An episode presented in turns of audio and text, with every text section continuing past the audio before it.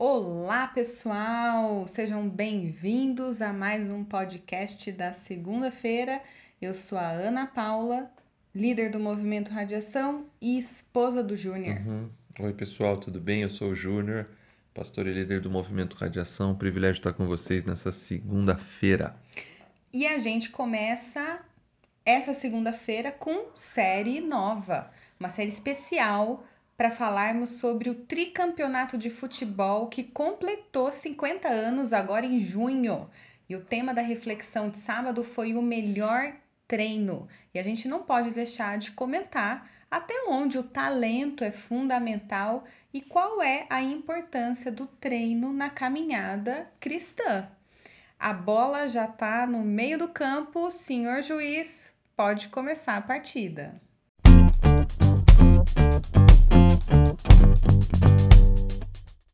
Júnior, você se lembra quando a gente ainda podia andar em bandos, né? Fazer aglomeração.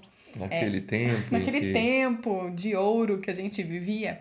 E todos os anos eu recebo um convite para participar. Eu e minhas colegas de trabalho, a gente recebe uma, um convite para participar do CEO Fórum da Anshan, Legal. um evento que reúne é, pessoas de RH e CEOs, né, os presidentes das empresas, para discutir diversos temas da é, temas do business, né, do negócio.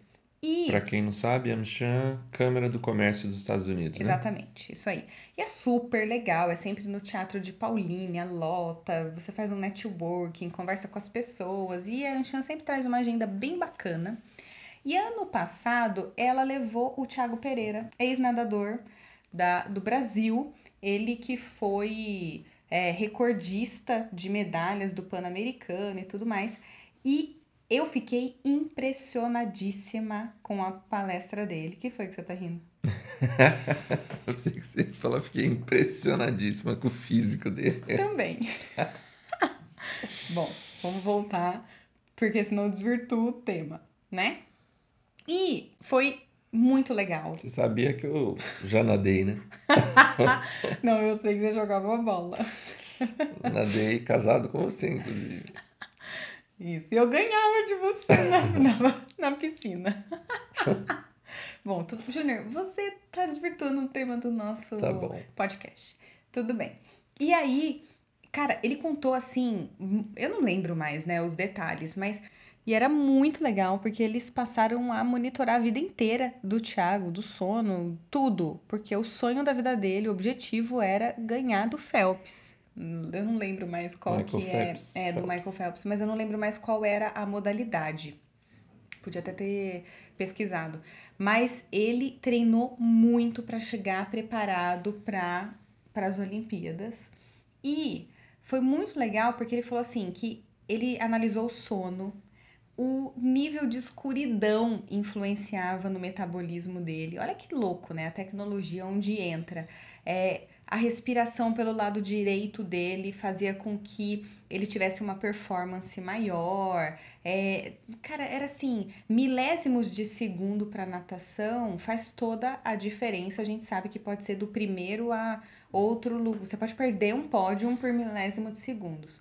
E ele estava focado em ganhar. E eu acho incrível como o treino fez parte aí de toda a preparação para o Thiago Pereira ganhar e conquistar esse título. Eu acho que ele ficou em segundo lugar, né? Acho que foi medalha de prata contra o Phelps. Ele ganhou do Phelps, mas eu acho que ele não chegou a ser medalha de ouro nessas Olimpíadas. Mas é incrível como o treino faz parte e a gente negligencia muitas vezes a importância de um treino bem feito, regrado, preparatório para tudo que a gente vai fazer na vida, né? É, o treino ele é fundamental em qualquer esporte. Aliás, a seleção de 70, um dos aspectos que torna a seleção de 70 campeã, eu falo isso na live, é, foi a a estratégia de treino, a capacidade de treinar, uma seleção que treinou de verdade, com responsabilidade mais que as outras, trazendo uma metodologia de treino superior a todas as outras seleções naquela Copa. E um ponto importante que eu esqueci de falar é que ele morava no Brasil e decidiu ir para os Estados Unidos, foi treinar nos Estados Unidos. Essa rotina de treino, quando teve essa mudança e esse olhar mais fixo, né, de preparação para o né? objetivo, né? para ser campeão, não aconteceu aqui no Brasil. Ele teve que ter uma mudança de vida, de rotina, de tudo lá nos Estados Unidos, inclusive mudou de país, né? Legal, isso faz bastante contato com o primeiro ponto da reflexão de sábado, porque o texto que eu utilizei é quando Jesus fala para as pessoas: se alguém quiser vir após mim, negue-se a si mesmo, tome sua cruz e siga-me. O primeiro ponto é exatamente esse: se alguém quiser. Então, eu tratei que é, entrar no treinamento, ou usando a palavra que a gente usa no meio cristão, que é o discipulado, uhum. precisa de uma decisão. Jesus enfatiza isso. Se alguém quiser, vem. E o Tiago, pelo que você está falando, ele quis muito e ele tomou decisões que fizesse com que ele se tornasse um cara tão conhecido e tão especial e campeão na natação como ele foi. Júnior, e aí entrando, já que você falou do discipulado, tem uma coisa que eu acho que é importante a gente falar para quem está ouvindo e talvez caminhando, começando essa caminhada cristã.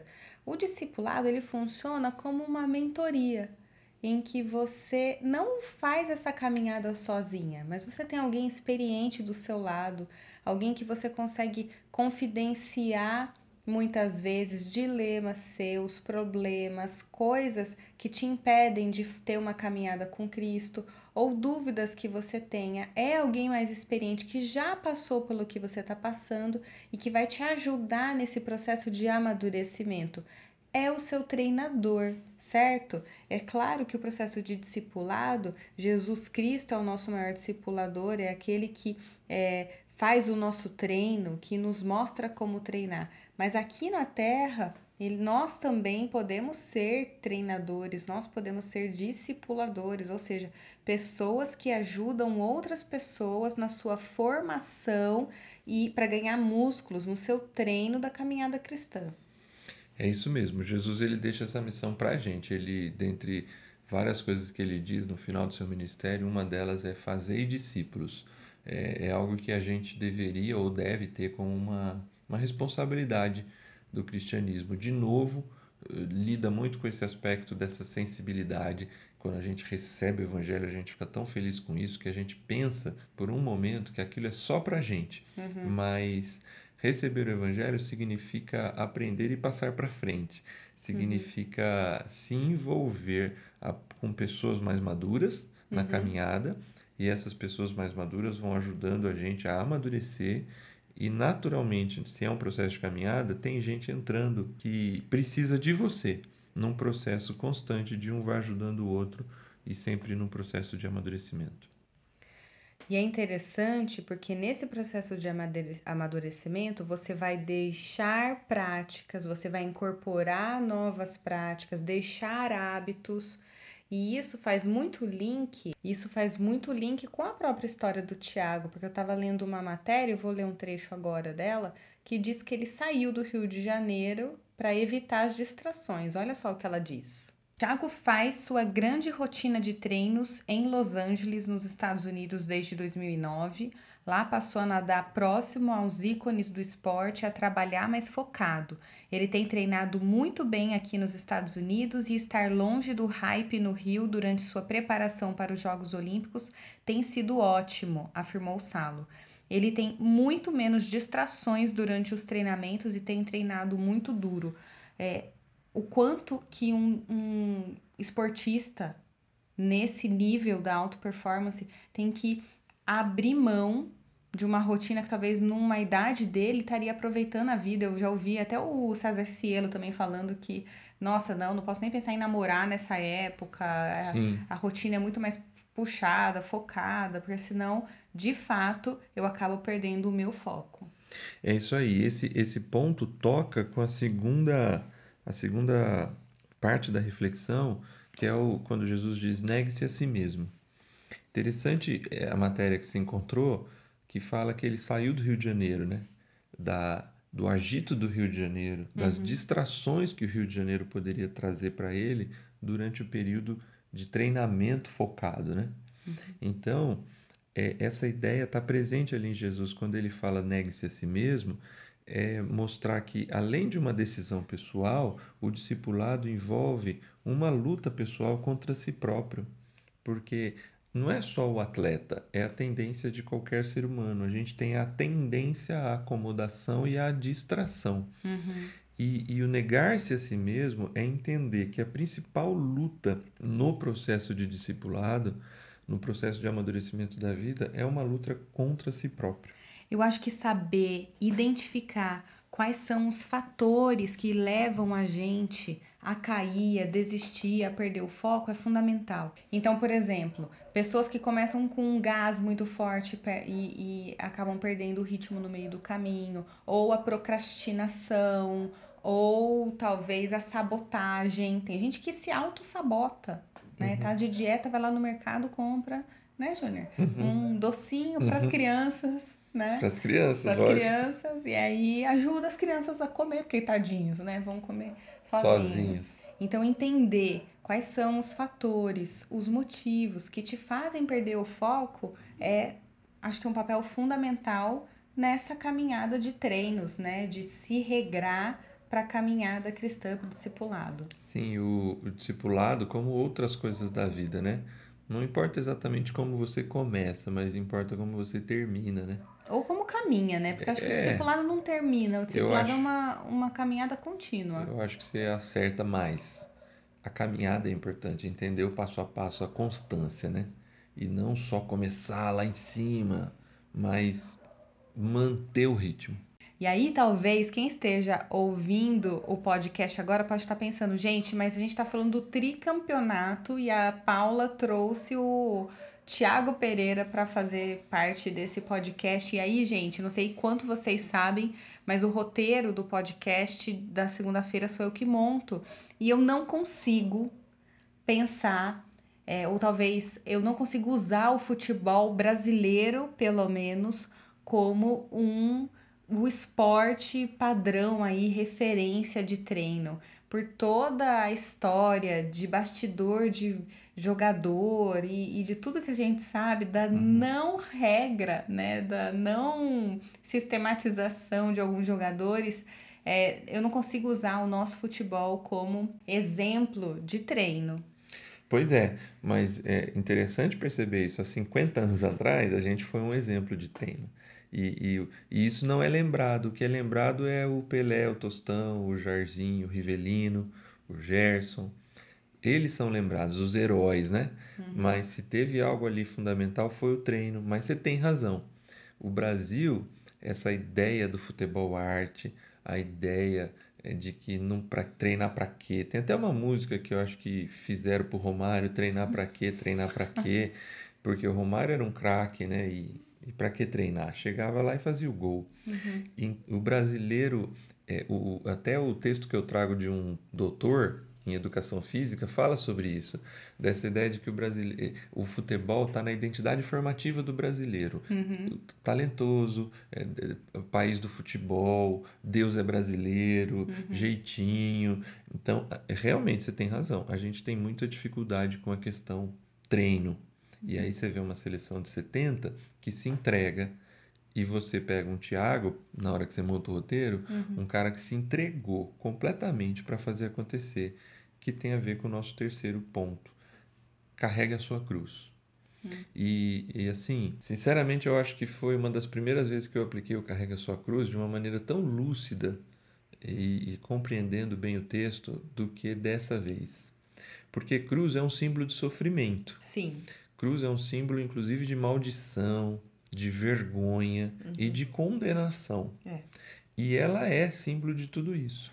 Só que nesse texto específico, essas coisas são secundárias. Uhum. O carregue a sua cruz, ela não está ligada a sofrimento e a problema. E às vezes a gente aplica assim no dia a dia, né, no popular. Isso é uma cruz para mim. Nossa, isso é um, eu estou carregando essa cruz quando é uma situação difícil ou uma pessoa difícil próxima da gente, uhum. na empresa, na família, enfim. É, só que a ideia de Jesus aqui é, é assim: o que você está disposto a viver? Qual é a razão de que você viveria e pela qual você morreria? Isso significa entregar. o que você está disposto a entregar à sua vida. Então, esse terceiro tópico fala dessa capacidade do atleta de se entregar por conta de um, de um objetivo. E o discipulado, ele tem o aspecto da decisão pessoal, ele vai ter o aspecto de uma luta pessoal contra si próprio e ele vai, vai ser uma escolha de carregar a cruz. Qual cruz se carrega? Jesus convida, obviamente, a carregar a cruz no mesmo sentido que ele, uma vida que se entrega por aquilo que vale a pena. É, a, toda a história de salvação que Jesus está fazendo na vida das pessoas e da qual ele convida a gente a fazer parte. E aí acho que mais uma vez a gente pode trazer o futebol, a diferença do futebol. Eu não sou uma comentarista e também não entendo nada de futebol e aí você me corrige se a minha analogia estiver errada. Mas eu acho que a, a nossa cultura brasileira vai muito na dependência do jogador, do artilheiro. É o Neymar que resolve, é o Pelé que resolve, é o, sei lá, qual qual jogador que a gente pode colocar dentre tantos outros. A gente vislumbra um que resolve o jogo. Enquanto talvez em outras filosofias de futebol europeia, por exemplo, né, estilos de futebol é muito mais no coletivo, Sim. aquilo que é, é muito mais trabalha muito mais a, a, a troca de bola, a perfeição do passe para o outro, as jogadas ensaiadas, a, a importância que o treino leva para o coletivo e não te e aí tira um pouco da responsabilidade individual do jogo e joga muito mais naquilo que como time aonde você pode chegar. Você tem razão, é mais ou menos isso mesmo. Óbvio que o nosso assunto não é exatamente o futebol em si, mas dentro do que você falou, é, é uma verdade. Mas tenta imaginar um time extremamente bem treinado, bem capacitado, bem organizado, com um craque uhum. que joga não para si, mas para o time. Uhum. E eu acho que é isso que a seleção de 70 tem e é isso que muitos outros times brasileiros, seleções brasileiras mais recentes, às vezes não têm. Às vezes o jogador é muito bom, mas ele joga para si, ele não joga para o conjunto, ele não joga para um time. Então, assim, é, é bom ter grandes talentos? É. E aí a gente pode falar do Rafa, do nosso filho, né? Ele é um um, uma pessoa extremamente talentosa para tocar bateria e a gente sabe disso há muito tempo. A gente sabe desde quanto? De nove meses, de onze meses uhum. que o Rafael tem talento para bateria? Uhum. Basta. Não. Ele vai precisar treinar muito. Sim. E a gente, como pai, não adianta só babar. Tem que incentivá-lo ao treino duro. Uhum. Porque o talento ele já tem. Só que se ele ficar só com talento, ele pode não, não desenvolver tudo que ele desenvolveria se ele treinasse de forma dura. Então, assim. Mas para o discipulado mesmo, Júnior, discipulado não é algo que você faz sozinho. O discipulado é preparar o outro para a caminhada, é estar tá junto, é caminhar junto, é fortalecer, é ter suporte.